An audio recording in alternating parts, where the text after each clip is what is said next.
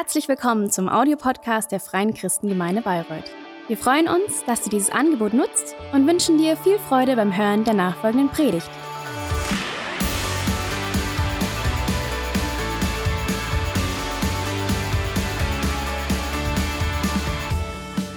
Ja, wie Christian schon gesagt hat, heute zweiter Teil unserer Predigtserie Echte Verwandlung. Ich weiß nicht, wer sich von euch schon mal verwandelt hat, vielleicht mal den Kleiderschrank gewechselt und irgendwie eine äußere Verwandlung vollzogen, ähm, wie auch immer. Aber wir haben letzten Sonntag darüber gesprochen, dass wenn wir Christ werden, wenn wir mit Jesus leben, dass es nicht darum geht, dass wir einfach nur bleiben, wer wir sind, sondern dass die Liebe, dass die Kraft, dass die Gnade von Jesus anfängt, uns zu verwandeln ähm, so dass wir ihm, dass wir seinem Wesen immer ähnlicher werden. Ähm, weil es geht darum, dass wir Jesus nachfolgen und ähm, in der Bibel wird dieses Wort äh, oder wird Verwandlung beschrieben mit dem Wort Morpho, also morphen. Wir haben gesagt, es ist Zeit zu morphen verwandelt zu werden. Und das passiert nicht von heute auf morgen. Das ist nicht einfach so ein Schnips. Ich kann nicht gut schnipsen. Könnt ihr mal alles schnipsen? Ein, ja, sehr gut. Äh, das passiert eben nicht so mit einem Schnips von jetzt auf gleich, sondern das ist ein Prozess, ähm, der wahrscheinlich auch nie ganz abgeschlossen sein wird. Und es setzt vor allem auch voraus, dass wir überhaupt verwandelt werden wollen. Ähm, indem wir eben den, Ra den, den Rat der Bibel befolgen, indem wir gute geistliche Gewohnheiten entwickeln, weil Gott arbeitet nie ohne uns, sondern er arbeitet immer mit uns. Gott ist wie unser Trainer, er ist sowas wie unser Personal Coach. So, er ist an unserer Seite und er will uns helfen. Und wir haben auch darüber gesprochen, dass es dabei nicht um irgendeine Pseudo-Veränderung geht, dass wir jetzt alle irgendwie so fake sind und wir lernen ja relativ schnell, wie man sich anpasst und wie man sich verhält in der Kirche. Die Kirche ist prädestiniert dafür. Nein, es geht nicht um Äußerlichkeiten, es geht auch nicht um Schein, sondern es geht um unser Herz, um unser Inneres, unser Sein. Weil wenn sich unsere Herzen verändern, dann wird sich auch unser Denken, unser Fühlen und unser Handeln verändern, oder? Weil unser ganzes Leben, alles fließt heraus aus unserem Herzen. Deswegen geht es um eine Verwandlung unserer Herzen. Und heute geht es um eine Sache, die absolut entscheidend ist, wenn es um Verwandlung geht. Wir werden uns einige Dinge anschauen, die uns einfach helfen, auch in diesem Prozess der Verwandlung. Und heute geht es um Schuld bekennen. Es geht um Sünde bekennen. Und jetzt weiß ich, keiner von euch jubelt jetzt und denkt, naja, das ist ja klar, jetzt, es musste ja mal wieder kommen in der Kirche. Ähm, es ist kein populäres und auch kein beliebtes Thema. Und wenn ich jetzt fragen würde, hey, wer von euch hat noch irgendetwas zu beichten, dann meldet sich wahrscheinlich ganz schnell unser Gewissen und wir denken so, oh, oh. Ähm, aber Sünde ist tatsächlich keine kleine Sache. Sünde trennt uns von Gott. Sünde trennt uns von unseren Mitmenschen. Sünde verhindert unsere Berufung und kann so vieles in unserem Leben blockieren. Ähm, Sünde Sünde führt letztlich zum Tod, sagt die Bibel. Und Jesus musste wegen unserer Sünde, wegen unserer Schuld, unserer Verfehlung sterben, damit uns vergeben, damit wir versöhnt, damit wir gerettet, damit wir verändert werden können. Darum ist Jesus gekommen, für unsere Schuld zu sterben. Ähm, und die gute Nachricht ist, Sünde soll nicht länger unser Leben beherrschen. Wir sind frei von der Macht der Sünde und des Todes.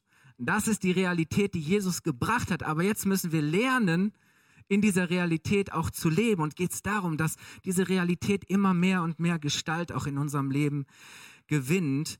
Und ähm, meine Beobachtung ist, und da finde ich mich selber auch irgendwo drin wieder, dass es so ein Spektrum zwischen zwei Polen gibt, wie wir mit Sünde umgehen ähm, da ist so der, der eine äußere Pol in diesem Spektrum ist, dass Menschen äh, völlig unbekümmert sind und sagen, hey, Sünde ist kein Problem mehr, ich lebe aus Gnade, ich muss mich nicht mehr stressen, ich muss nicht, mich nicht mehr anstrengen. Herr Jesus ist ein für alle Mal für meine Schuld gestorben, also muss ich sie auch nicht immer wieder neu bekennen. Sünde ist keine große Sache mehr, no big deal So, das ist so das, das eine. Und dann sind die anderen, die gefühlt permanent so mit einem, einem, einem, ja, mit einem schlechten Gewissen rumlaufen die unter ständiger Selbstanklage und Verurteilung leiden und ähm, die, die verzweifelt sind und alles dreht sich nur darum und diese Gedanken sind ständig, hey, ich habe versagt, ich habe es schon wieder nicht geschafft, ich bin unwürdig, zu Gott zu kommen,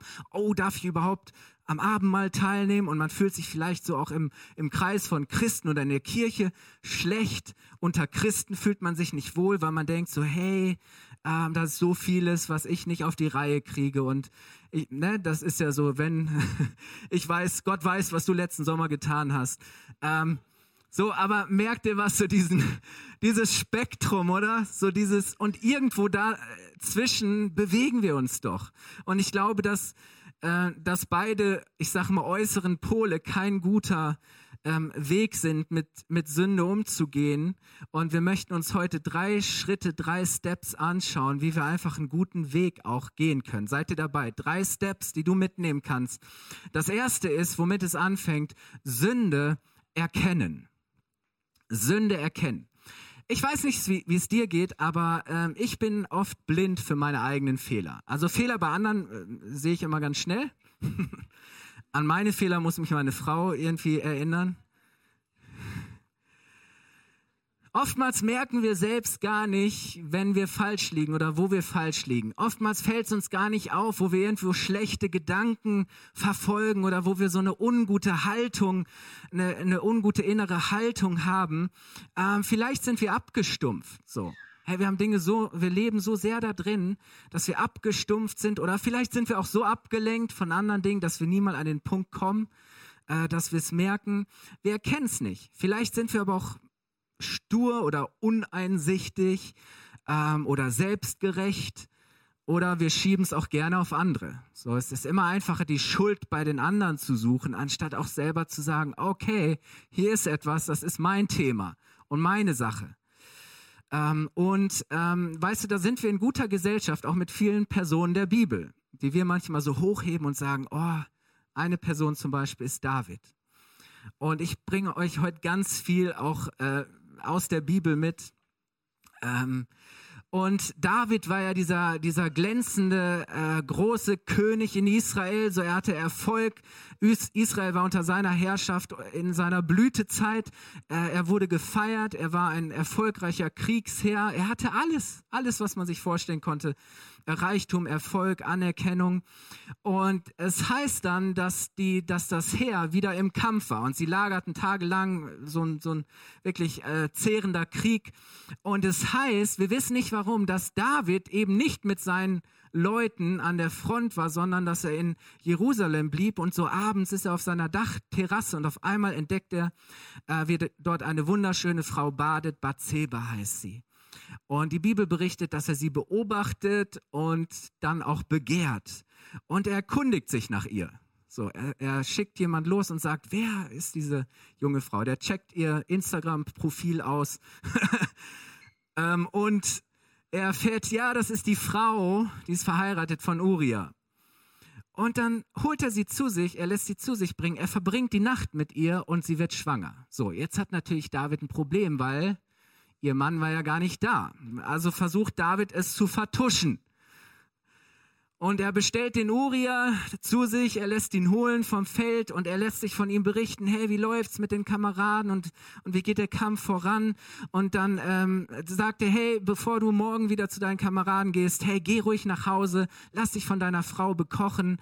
Ähm, äh, und verbring einfach die Nacht mit deiner Frau, bei deiner Frau und er gibt ihm noch ein Geschenk mit. Das Problem ist, es funktioniert nicht. Weil David aus Solidarität zu seinen Kameraden sich weigert, nachts, äh, also abends schön so ein Candlelight-Dinner mit seiner Frau zu haben und mit entsprechendem Nachspiel. Und er sagt, hey, das kann ich nicht machen. Und er legt sich ins Tor. Er, er verbringt die Nacht eben nicht zu Hause. Und David sagt, okay, Nächsten Abend lässt er ihn wieder einladen und er tischt ihm das tollste Essen auf und er füllt ihn ab. Das heißt, er macht ihn betrunken und schickt ihn wieder nach Hause zu seiner Frau, aber auch diesmal funktioniert es nicht. Ähm, dieser Uriah war ein feiner Kerl. So, und er hat gesagt, hey, Ähm, dafür bin ich nicht zu haben. Ich bin bei meinen Leuten gerade. Und ähm, als all das nichts bewirkt, opfert David den Uriah im Kampf. Er sagt seinem, seinem äh, Heerführer, hey, schick ihn ganz vorne an die vorderste Front, wo der Kampf am heftigsten tobt und dann zieht euch von ihm zurück, dass er keine Unterstützung mehr hat. Das ist nichts anderes als ein Auftragsmord, äh, den David da begeht. So. Und wir denken alle, ja, heftig. Und dann lässt David auch noch, nachdem er die Nachricht bekommt, okay, Uriah ist tot, lässt er Bathseba zu sich holen und sie bringt ein Kind zur Welt ähm, und ist bei ihm. Und dann heißt es in 2 Samuel 11, Vers 27, die Sache bleibt nicht unbemerkt. Ähm, es heißt in 2 Samuel 11, 27, aber die Sache, die David verübt hatte, war böse, war schlecht in den Augen des Herrn. Aber David lebt so weiter, als wäre nichts gewesen. So business as usual. Und dann schickt Gott einen Propheten zu ihm, Nathan, und Nathan kommt zu David. Es war üblich, dass die Propheten immer wieder auch zu den Königen kamen. Ähm, und dieser Nathan erzählt David eine Geschichte von einem sehr armen und von einem sehr reichen Mann. Ähm, und dieser reiche Mann hatte viele Schafe, er hatte viele ähm, Rinder, er hatte alles, was man brauchte. Und über diesen armen Mann heißt es in 2 Samuel 12, Vers 3, der Arme hatte nichts außer einem kleinen Lamm, das er gekauft hatte. Er zog es zusammen mit seinen Kindern auf und es aß vom Teller des Mannes, trank aus seinem Becher und es schlief in seinen Armen. Er behandelte es, also dieses Lamm, wie eine Tochter. So, wie rührend, oder? Was, was für eine Herzensverbindung und dann heißt, erzählt Nathan weiter und sagt, hey, dieser reiche Mann bekommt, eines Tages bekommt er einen Gast, aber er sieht es gar nicht ein, dass er eins von seinen eigenen Tieren schlachtet, um, um seinen Gast zu versorgen, sondern das heißt, er nimmt dieses Lamm des Armen und er lässt es schlachten und seinem Gast servieren. Und, und David hört dieses, diese Geschichte und es heißt in 2 Samuel 12, Vers 5 bis 7 und auch da 9, David wurde sehr zornig über diesen Mann. Und er sagt, so wahr der Herr lebt, schwor er, wer so etwas tut, verdient den Tod. Er muss dem Armen vier Lämmer für das eine geben, das er ihm, ohne auch nur das geringste Mitleid, die Gefühlsregung zu zeigen, geraubt hat. Und jetzt kommt's, da sagte Nathan zu David, du bist dieser Mann. Und dann heißt es, warum David? Du hattest alles. Gott hat dich mit allem gesegnet. Gott hat dir alles gegeben. Du hattest doch alles. Und dann weiter, warum also hast du das Wort des Herrn missachtet und etwas so Schreckliches getan? Denn du hast den Hittiter Uriah durch die Ammoniter ermorden lassen und seine Frau gestohlen. Wisst ihr, was was irgendwie so schwierig ist. David wird in der Bibel ein, ein Mann nach dem Herzen Gottes genannt. Er war, eigentlich war David immer eng mit Gott verbunden. Ja, Gott und David waren ganz eng. Und, und David ist offensichtlich immer noch so fit. Er sieht und er attackiert auch die Sünde und das Fehlverhalten dieses Mannes. Ähm, er sieht das bei anderen, aber er erkennt sich selber nicht in diesem Spiegel, der ihm vorgehalten wird. Es braucht erst diesen Nathan, diesen, diesen Prof, diese göttliche Intervention, damit er erkennt, oh man, ich bin's, ich hab's total ähm, vermasselt. Ich habe was getan, was wirklich ganz schlimm ist.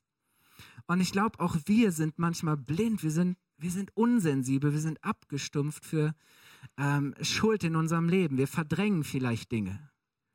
Wir schieben das so weg, wir beschäftigen uns nicht damit. Wir, wir sind auch super darin, uns zu rechtfertigen. So, wir haben ganz viele Erklärungen, äh, warum. So oft bringen wir auch unser Gewissen zum Schweigen. Jeder von uns hat ja von Gott ein Gewissen bekommen, ein Empfinden dafür, was richtig oder falsch ist.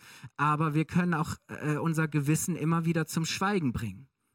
Manchmal sind wir so drin in einer Sache, dass wir gar nicht mehr so diesen Blick drauf haben, was eigentlich passiert. Oder wir sind so verstrickt in der Sache, dass wir es nicht checken. Und wisst ihr was? Wir brauchen, deswegen fängt es damit an, dass wir Sünde erkennen, Fehlverhalten erkennen. Wir brauchen dieses Prophetische. Wir brauchen dieses Aufweckende, dieses Offenbarende, dieses überführende Wort Gottes, dass wir erkennen, was wirklich bei uns Sache ist. Und ähm, auch wenn es unbequem ist. Es ist ja kein, keine bequeme Wahrheit und keine bequeme Erkenntnis, die David hier hat, als, als der Prophet kommt. Aber wisst ihr, Gott will uns helfen, ähm, dass wir uns selber nichts vormachen oder dass wir so sehenden Auges ins Verderben laufen oder uns und andere schädigen. Ähm, dafür sind wir Gott viel zu wichtig.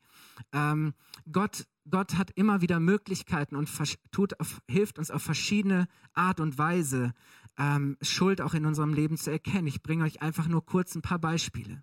Und notiert ihr doch die Stellen, ähm, die ich jetzt einfach auch lese. Das eine ist Warnung.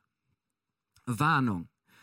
In Hiob 33, Vers 14 bis 17 heißt es, Gott redet doch, Gott redet doch. Er tut es immer wieder, mal sanft, mal hart, auf die eine oder die andere Weise. Man achtet nur nicht drauf. Zur Nachtzeit, wenn die Menschen ruhig schlafen, in tiefem Schlummer auf den Betten liegen, dann redet Gott durch Träume und Visionen. Gott zeigt uns Dinge. Er öffnet ihre Ohren, dass sie hören und mit Nachdruck warnt er sie vor, vor ihrem Tun, damit er sie von ihrer Bosheit abbringt und ihnen jeden Grund nimmt, stolz zu sein. Das heißt, hey, Gott spricht doch. Und immer wieder sind da so diese, wie im Straßenverkehr, diese Warnzeichen oder Warnschilder. Und ich glaube, so wichtig, dass wir das nicht ignorieren, wenn Gott irgendwie so ein, eine Warnung ähm, ausspricht auf die eine oder die andere Weise. Das eine ist Warnung. Das andere ist, dass Gott uns aufmerksam macht, indem, er uns, indem wir uns bewusst werden über die Auswirkung der Dinge, die wir tun. Die Auswirkung. Lukas 15 erzählt die Geschichte von dem Sohn, der von zu Hause wegläuft, der sich vom Vater das Erbe auszählen lässt und alles durchbringt, verprasst, der alles alles äh, feiert. Und das Ende vom Lied ist, dass er bei den Schweinen landet. Also ein, ein, für einen Jude war das sowieso unrein. Es war der, der schlimmste Ort, den man sich überhaupt vorstellen konnte. Und dann heißt es in Lukas 15, Vers 17 bis 18, als er da bei den Schweinen landet, da heißt es, da kam er zur Besinnung. Er spürt auf einmal die Auswirkungen, wo ihn das hingebracht hat. Und dann heißt es, hey, bei meinem Vater, da hatte jeder Arbeiter, jeder Angestellte mehr als genug zu essen und ich als sein Sohn, ich gehe hier vor die Hunde, ich sterbe hier vor Hunger. Ich will doch zu meinem Vater gehen, ich will zu ihm zurückkehren und sagen, Vater, ich bin schuldig geworden an Gott und ich bin schuldig geworden an dir. Weißt du, Gott möchte verhindern, dass wir erst anhand der Auswirkungen erkennen, dass wir auf dem falschen Weg sind. Aber manchmal, ja, ist es wichtig, dass wir zur Besinnung kommen und sagen, hey, Moment mal, wo hat mich das eigentlich hingebracht? Wo bin ich hier eigentlich? Eine andere Möglichkeit ist, dass Gott uns den Spiegel vorhält, so Spiegelung. Da sind äh, sehr, sehr fromme religiöse Menschen in Jerusalem damals zur Zeit von Jesus, die wussten ganz genau immer, wenn andere was falsch gemacht haben. Die haben darauf geachtet, dass das Gesetz eingehalten wird und dass Schuld Konsequenzen hat. Und diese religiöse Elite, die von allen bewundert werden, sie ertappen eine Frau beim Ehebruch und sie zerren sie in den Tempel zu Jesus und sagen, Jesus, wir haben sie auf frischer Tat ertappt, sie hat die Ehe gebrochen und nach dem Gesetz muss sie gesteinigt werden. Und wisst ihr, was Jesus macht? Er hält ihnen den Spiegel vor. Johannes 8, Vers 7 und Vers 9. Da heißt es aber, sie ließen nicht locker und sie verlangten von Jesus eine Antwort. Schließlich richtete er sich auf und sagte, wer von euch ohne Sünde ist, denkt mal genau nach, wer von euch ohne Sünde ist, der soll doch den ersten Stein auf sie werfen. Und wisst ihr, dann fliegen die Steine nicht, sondern sie fallen nach und nach. Und die, die super fromm, die Religiösen, sind die Ersten, die die Steine fallen lassen und die weggehen. Weil Jesus Wisst ihr, ich habe mal eine Predigt gehalten vor einigen Jahren. Sind wir Lupenchristen oder Spiegelchristen? Weil die Pharisäer und die Schriftgelehrten, die waren riesig mit der Lupe, oder? Die haben immer ganz groß die Fehler von anderen gesehen, aber Jesus nimmt in diese Lupe weg und hält in diesen Spiegel vor und sagt, hey, wer von euch ohne Schuld ist, der werfe den ersten Stein. Und damit ist die Sache erledigt. Und das heißt, als die Ankläger das hörten, machten sie sich einer nach dem anderen davon. Die Ältesten zuerst. Und eine vierte Sache, Warnung, Auswirkung, Spiegelung ist Überführung. durch Gottes Geist selber, dass der Heilige Geist zu uns spricht. Johannes 16, Vers 8 bis 9 spricht Jesus über das, was der Heilige Geist tut, wenn er auf diese Erde kommt. Und dann heißt es Johannes 16, und wenn er kommt, wird er die Welt von ihrer Sünde und von Gottes Gerechtigkeit und vom Gericht überzeugen oder überführen. Und die größte Sünde der Welt ist, dass sie nicht an mich glaubt. So, also ich, ich glaube tatsächlich, dass, dass Gott immer wieder uns helfen möchte zu erkennen, wo wir falsch liegen, wo wir auf dem falschen Weg sind. Es ist so wichtig, dass wir Sünde erkennen, auch erkennen, dass es zuerst um meine eigene Schuld geht und nicht darum, äh, es geht darum, dass ich zuerst auf mich schaue und dass ich zuerst vor meiner Tür kehre, oder sagt man so schön. Jeder muss zuallererst vor seiner eigenen Tür kehren, bevor wir sagen, schau mal, was vor deiner Tür liegt. Und das stimmt. Jesus äh, gebraucht mal ein ganz witziges Bild äh, für das, wie wir da oft unterwegs sind. Spricht in Matthäus 7, Vers 3 bis 5. Ich habe ja gesagt, heute gibt es ganz viel Bibel. Ist gut, oder? Matthäus 7, Vers 3 bis 5. Da sagt er, wie kommt es, dass du den Splitter im Auge deines Bruders oder deiner Schwester siehst, aber den Balken in deinem Auge, eigenen Auge nicht bemerkst? Ja, das ist schon, schon so eine Frage, ne? Wie geht das überhaupt? Wie kannst du zu deinem Bruder sagen, halt still, ich will dir den Splitter aus dem Auge ziehen und dabei sitzt ein Balken in deinem eigenen Auge, du Heuchler. Hey, mach dir doch nichts vor, mach doch keinem was vor. Zieh zuerst den Balken aus deinem eigenen Auge und dann wirst du klar sehen und kannst den Splitter aus dem Auge deines Bruders ziehen. Wisst ihr, was ich glaube, dass manchmal die intensive Beschäftigung mit den Fehlern anderer oft nur eine Ablenkung von unserer eigenen Verantwortung ist dass die Beschäftigung mit den Fehlern anderer oft nur eine Ablenkung von unserer eigenen Verantwortung ist. Zu sagen, hey, es geht um mich und ich bin auch nicht besser als andere. Ich bin auch nicht besser als andere. Und wisst ihr, ich meine damit nicht, dass wir uns ständig, dass wir ständig nur über unsere eigenen Fehler nachdenken sollen. Dass wir ständig nur da drin sind zu sagen, oh, was habe ich falsch gemacht und wo ist noch irgendwie was. Aber ich glaube doch, dass wir es, dass wir immer wieder mal immer wieder ganz bewusst reflektieren müssen und auch immer wieder neu das brauchen, dass wir sensibel werden für das, was, was eigentlich, was wir, was wir gerade tun.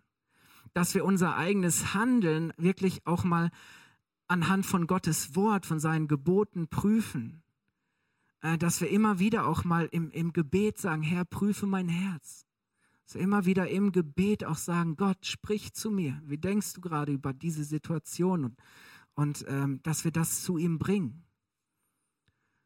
Auch die Frage, hey, warum tue ich etwas überhaupt? Was ist, was ist eigentlich meine Motivation oder was ist die Wurzel? Weil, weißt du, Sünde, die Tat, ist ja nur das Endprodukt. Ähm, aber das eigentliche Problem oder die Ursache, die Wurzel, die sitzt ja viel tiefer. Das fängt viel früher an. Das ist ganz wo, liegt ganz woanders. So oft tun wir falsche Dinge aufgrund von Verletzung. Ich wurde verletzt, also verletze ich andere. Oft tun wir Dinge einfach nur aus Frust oder vielleicht auch aus Angst oder aus Sorge oder aus Schmerz oder auch aus Egoismus oder in manchen verhalten wir uns einfach auf eine bestimmte Weise aus Neid. Oder wir tun einfach Dinge, von denen wir wissen, dass sie nicht gut sind, dass sie uns nicht gut tun, dass sie nicht okay sind, weil wir Anerkennung bei anderen suchen, weil wir irgendetwas, vielleicht ein Bedürfnis in uns stillen wollen. Und, und deswegen, was dahinter steckt, ist oft was ganz anderes. Versteht ihr das? Zu fragen, hey, warum rede ich eigentlich schlecht über eine andere Person? Vielleicht, weil da Eifersucht in meinem Herzen ist, weil selber in mir Minderwertigkeit ist, weil ich mich, weil ich mich klein fühle und deswegen andere kleiner machen muss, damit ich mich größer fühle. Was ist wirklich die Motivation, was dahinter steckt? Hey, warum habe ich eigentlich, warum habe ich eigentlich gelogen? Warum habe ich Angst, die Wahrheit auszusprechen? Habe ich Angst vor den Konsequenzen, wenn ich es tue? Habe ich Angst, etwas zu verlieren? Brauche ich vielleicht einfach Mut von Gott? auch mal zu fragen, hey, wohin führt mich das eigentlich? Welche Konsequenzen hat eigentlich meine Sünde? Riskiere ich vielleicht meine, setze ich meine Ehe aufs Spiel? Zerbrechen Freundschaften? Ähm, bringt mich das weg von Gott? Führt mich das dahin, dass ich mich von anderen isoliere? Mal wirklich auch die Motive und die Folgen ehrlich anschauen. Ich habe euch ein Zitat mitgebracht von John Ortberg. Und ich finde, das bringt es ziemlich äh, gut rüber, was damit gemeint ist. Er sagt, meist ist die Sünde oder meist ist Sünde ein Versuch, ein berechtigtes Bedürfnis mit ungerechten Mitteln zu erfüllen. Sagen, ja, manchmal, hey, du hast recht, ja. Und ja, es ist nachvollziehbar und es ist verständlich, aber das heißt noch lange nicht, dass die Sünde deshalb okay ist. Meist ist Sünde ein Versuch, ein berechtigtes Bedürfnis mit ungerechten Mitteln zu erfüllen. Wenn wir diesem Bedürfnis nicht auf, wenn wir diesem Bedürfnis nicht auf unangemessene Weise begegnen, bahnen oder auf angemessene soll das heißen, genau, nicht auf angemessene Weise begegnen, bahnen wir der Sünde folglich einen Weg. Deswegen, hey, der erste Schritt ist Sünde wirklich als Sünde erkennen. Und das Gute ist, wir müssen dabei nicht stehen bleiben. Der zweite Schritt ist Sünde bekennen. Sünde bekennen. Wenn wir unsere Schuld erkennen, dann ist es wichtig, sie zu bekennen, zu sagen vor Gott, ich habe gesündigt, bitte vergib mir. Schuld bekennen, Schuld beim Namen nennen heißt Verantwortung übernehmen für mein Handeln. Heißt Verantwortung übernehmen für mein Handeln. Nicht mehr die Dinge zu leugnen, sich nicht länger rauszureden oder es abzuschieben, sondern ernsthaft und ehrlich werden vor dem, der die Wahrheit und die Gerechtigkeit in Person ist, nämlich Jesus. Das bedeutet Schuld bekennen, Verantwortung übernehmen. Und ich gehe auf David zurück. Als David diese Erfahrung macht, ist er so getroffen, erschüttert, wirklich von Herzen. Und wir lesen in Psalm 51 ähm, ein Gebet, und das ist überschrieben in Psalm 51, Vers, Vers 1 heißt es ein Gebet, nachdem Nathan, der Prophet, zu David kam und ihn überführt hat. Das ist der Zusammenhang. Psalm 51, ich lese ab Vers 3, das ist dieses Bekenntnis. Da sagt er, Gott sei mir gnädig, um deiner Gnade willen und vergib mir meine Sünden nach deiner großen Barmherzigkeit. Wasche mich rein von meiner Schuld und reinige mich von meiner Sünde, denn ich bekenne meine Sünde, die mich Tag und Nacht verfolgt. Gegen dich allein habe ich gesündigt und getan, was in deinen Augen böse ist. Darum wirst du Recht behalten mit dem, was du sagst, und dein Urteil über mich ist gerecht. Dann kommt David und sagt, Herr, dir gefällt ein Herz, das wahrhaftig, das ehrlich ist. Und im Verborgenen lehrst du mich deine Weisheit. Wasche von mir ab meine Sünden und ich werde ganz rein werden. Wasche mich und ich werde weißer sein als Schnee. Gib mir meine Freude zurück. Er war so geschlagen. Und lass mich wieder fröhlich werden, denn du hast mich zerbrochen. Sieh meine Sünde nicht mehr an und vergib mir meine Schuld. Gott erschaffe in mir ein reines Herz und gib mir einen neuen, aufrichtigen Geist. Amen. Wow. Was für ein Bekenntnis. Wisst ihr, das Ding ist, was ich verberge, hält mich in der Dunkelheit. Aber wenn ich ehrlich werde vor Gott, dann trete ich ins Licht. Dann verliert Sünde ihre Macht, weil Gnade mich befreit. Ich muss in das Licht seiner Gnade hineinkommen. Dann erst werde ich frei. Und das ist so großartig.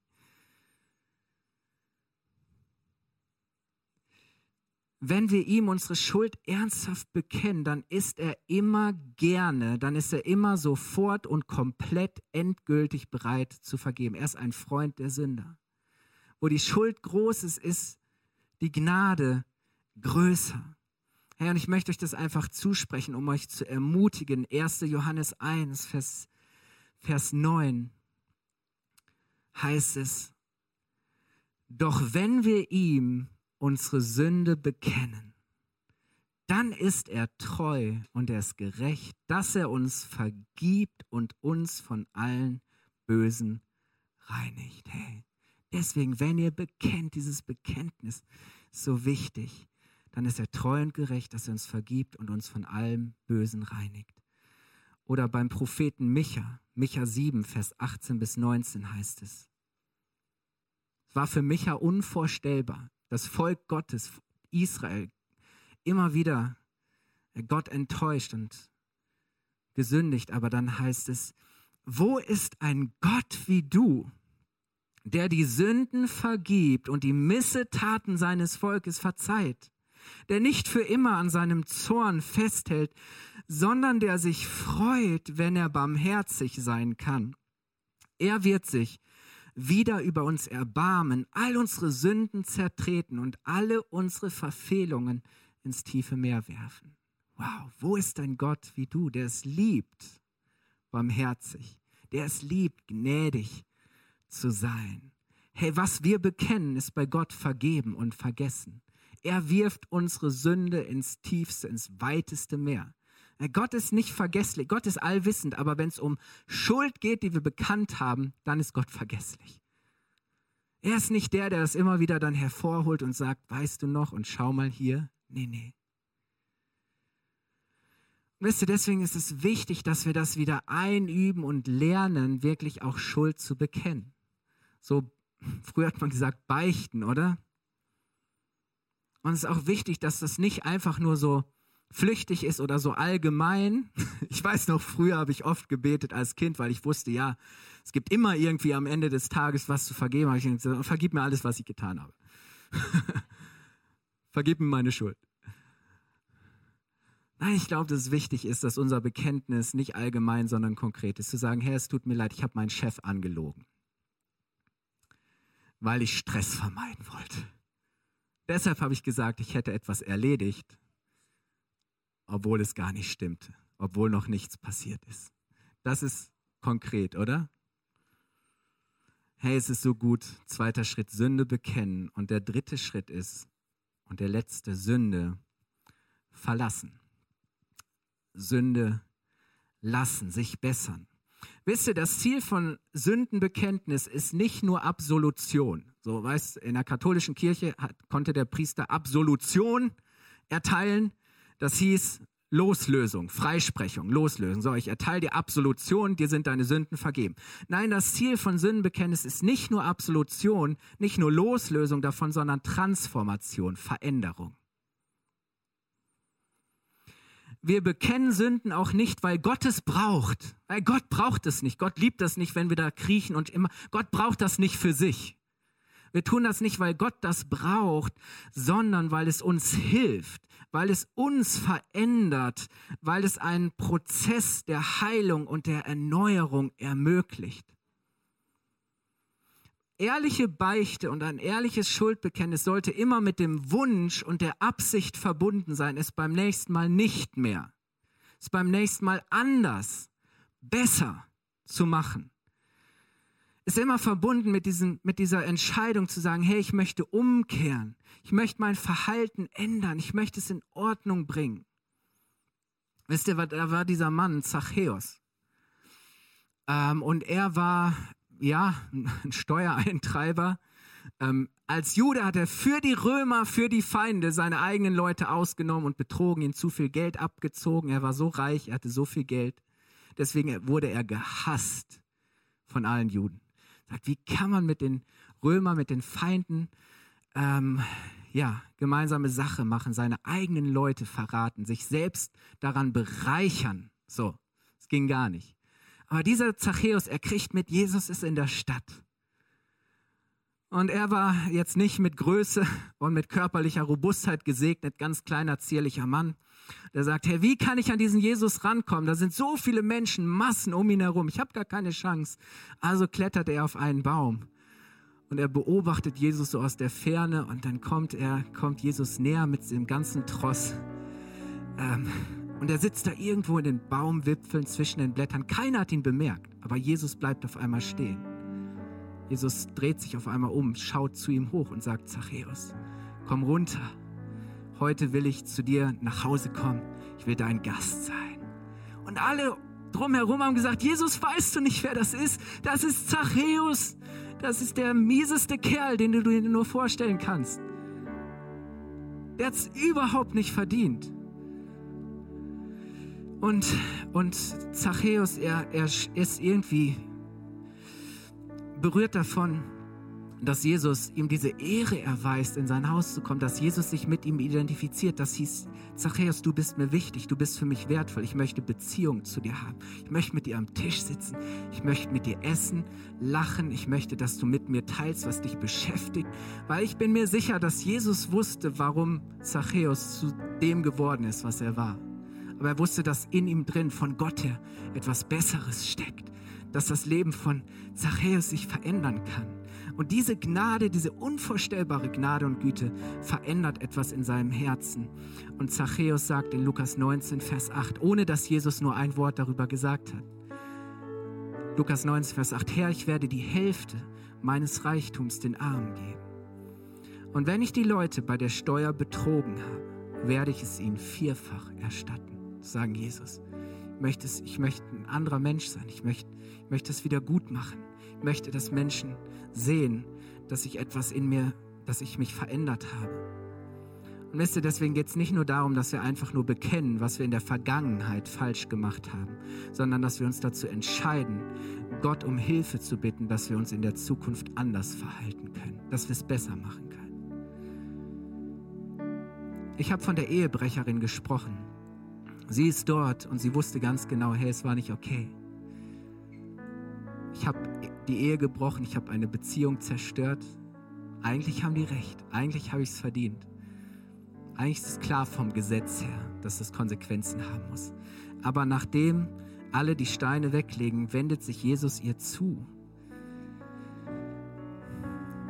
Und er fragt, hey, verurteilt dich, wer, wer verurteilt dich?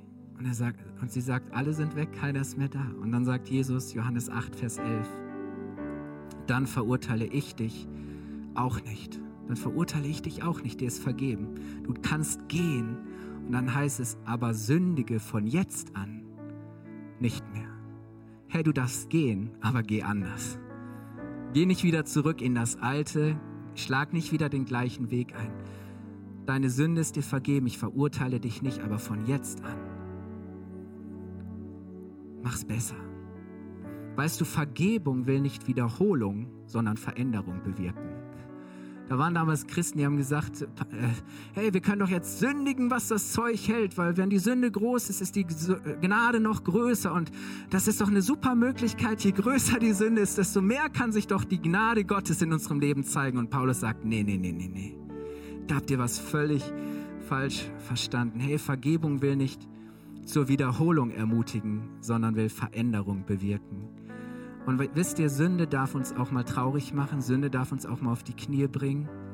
Wir dürfen auch mal zutiefst bereuen. Wir dürfen auch mal über unsere Sünde zerbrochen sein. Wir dürfen auch mal trauern, uns wirklich vor Gott beugen. Auch in unserem Stolz, in unserer Selbstgerechtigkeit.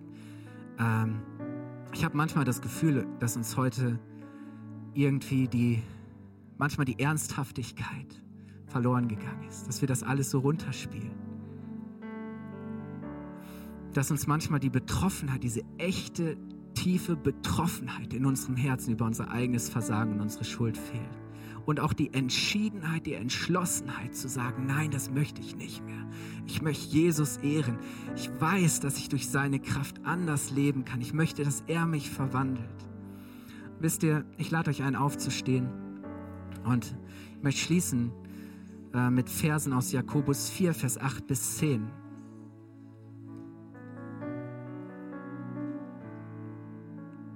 Wisst ihr, warum Sünde, warum Jesus in Bezug auf Sünde so radikal ist? Weil Jesus uns so radikal liebt. Weil Jesus sich so radikal für was Besseres eingesetzt hat. Und Jakobus sagt in, 4, in Jakobus 4, Vers 8 bis 10, er sagt, nähert euch Gott, habt keine Angst, kommt, kommt Gott nahe, nähert euch Gott und er wird sich euch nähern. Ich habe es schon gesagt, in Gottes Gegenwart erkennen wir, wer wir selber sind. Dann sagt er, reinigt eure Hände von Schuld, ihr Sünder. Gebt eure Herzen Gott hin, ihr Unentschlossenen oder ihr Unentschiedenen. Trefft eine Entscheidung. Klagt über euren Zustand, trauert und weint. Nicht mehr lachen sollt ihr, sondern weinen. Euer Jubel soll sich in Jammer verkehren und eure Freude in Trauer. Es ist nicht, dass wir dabei stehen bleiben wollen. Das Ergebnis ist, dass wenn wir das tun, wir zu echter Freude gelangen, zu echter Erfüllung. Und dann heißt es, beugt euch tief vor dem Herrn, dann wird er euch hoch erheben.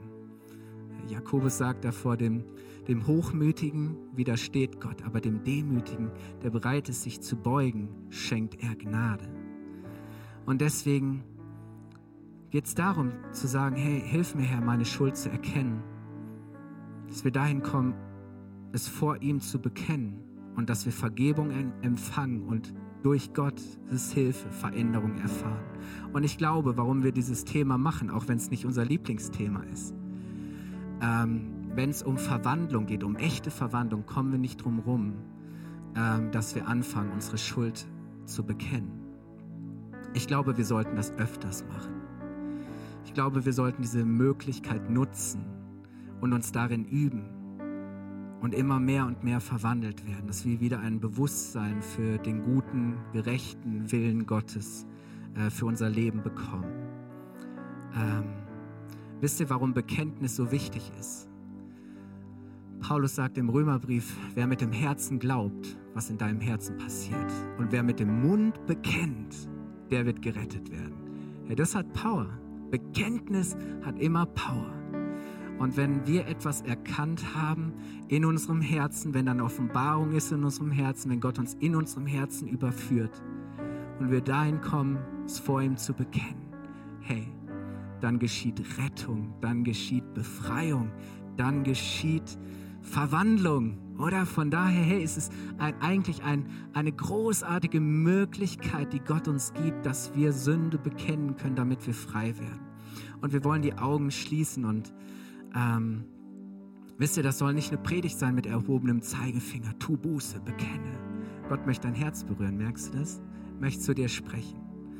Und egal, was du getan hast, egal, wo du gerade drin steckst, ähm, ich weiß, dass der Heilige Geist das jetzt gerade tut, dass er dir vielleicht auch etwas zeigt, wo du, wo du spürst, hey, das ist nicht, was Gott ehrt, das ist nicht, was Jesus dient, das ist nicht, wozu ich bestimmt bin. Aber du hast die Möglichkeit, es vor Gott zu bringen, es zu bekennen und frei zu werden. Und dafür möchte ich beten. Vater, ich danke dir so sehr. Wo ist ein Gott wie du, der voller Gnade, voller Güte und Barmherzigkeit ist? Der nicht lange an seinem Zorn festhält, sondern der es liebt, gnädig und barmherzig zu sein. Der gesagt hat, dass wenn wir zu ihm kommen und ehrlich und ernsthaft bekennen, bereit ist zu vergeben. Jesus, ich danke dir, dass du für unsere Schuld und Sünde gestorben bist, damit uns nichts mehr vom Vater trennen muss, damit wir wirklich immer mehr und mehr zu den Menschen werden können, die wir sein sollen, dass wir nicht mehr ja, unter dieser dass wir nicht mehr Sklaven der Sünde sind und der Sünde dienen, sondern dass wir wirklich Söhne und Töchter des Allmächtigen sind, dass wir den Vater im Himmel verherrlichen, immer mehr und mehr durch unser Leben, durch unser Zeugnis. Herr, du weißt, wo wir, was in unserem Leben das gerade nicht widerspiegelt. Du weißt, wo wir versagt haben, wo wir andere verletzt haben, wo wir gesündigt haben, wo wir das, was dir heilig ist, entehrt haben. Und wir kommen heute zu dir, Herr, und wir beugen uns wir beugen uns voller Demut her. Du bist die Wahrheit, du bist die Gerechtigkeit. Herr, vergib uns unsere Schuld. Wir bekennen, dass wir es alleine nicht schaffen. Wir brauchen deine Gnade. Hilf uns, Herr. Führe und leite du uns durch deine Wahrheit und durch dein gutes Wort. Danke, Jesus.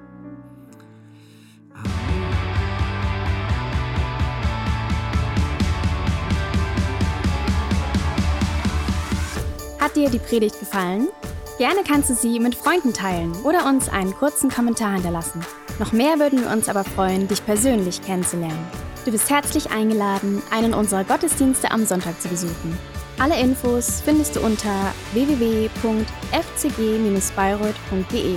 Dort kannst du uns auch eine persönliche Nachricht schreiben, wenn du mehr über ein Leben mit Jesus erfahren möchtest oder andere Fragen zum christlichen Glauben hast. Bis zum nächsten Mal. Ade!